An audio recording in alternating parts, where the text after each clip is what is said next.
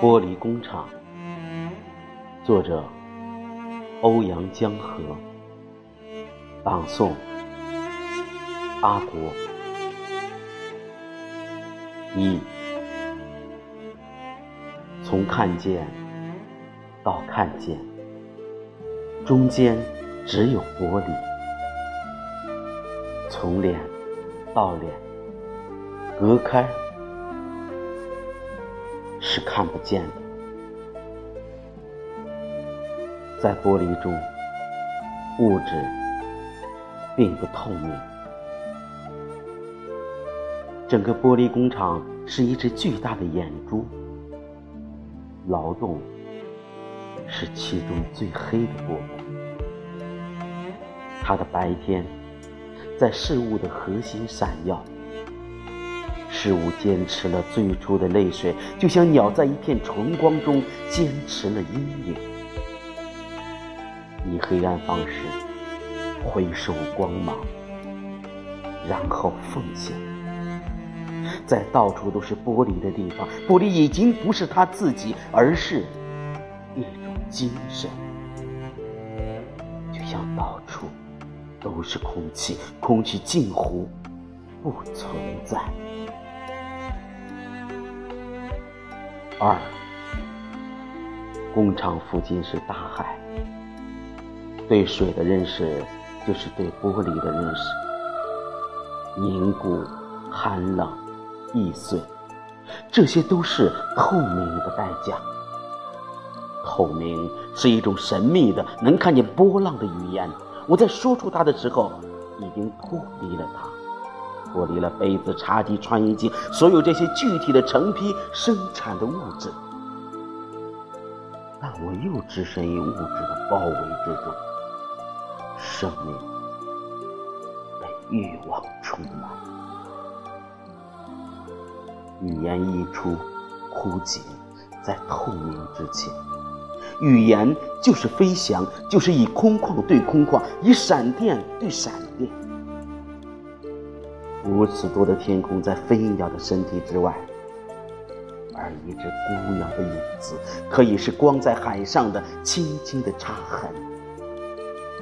有什么东西，比玻璃上划过，比影子更轻，比切口更深，比刀锋更加愉悦？裂缝是看不见的。三，我来了，我看见，我说出，语言和时间浑浊，泥沙俱下，一片盲目从中心散开。同样的经验也发生在玻璃内部。火焰的呼吸，火焰的心脏。所谓玻璃，就是水在火焰里改变态度，就是两种精神相遇，两次毁灭，进入同一永生。水经过火焰变成玻璃，变成零度以下的冷漠的燃烧，像一个真理或一种感情，浅显清晰，拒绝流动。在果实里，在大海深处，水从不流动。四，那么。这就是我看到的玻璃，依旧是石头，但已不再坚固；依旧是火焰，但已不复温暖；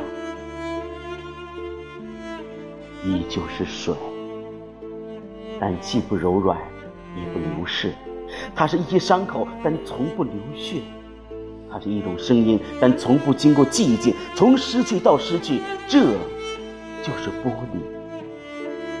语言和时间透明，付出高代价。五，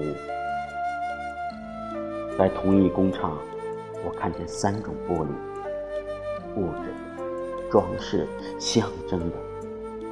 人们告诉我，玻璃的父亲是一些混乱的石头，在石头的空虚里，死亡并非终结，而是一种可改变的原始的事实。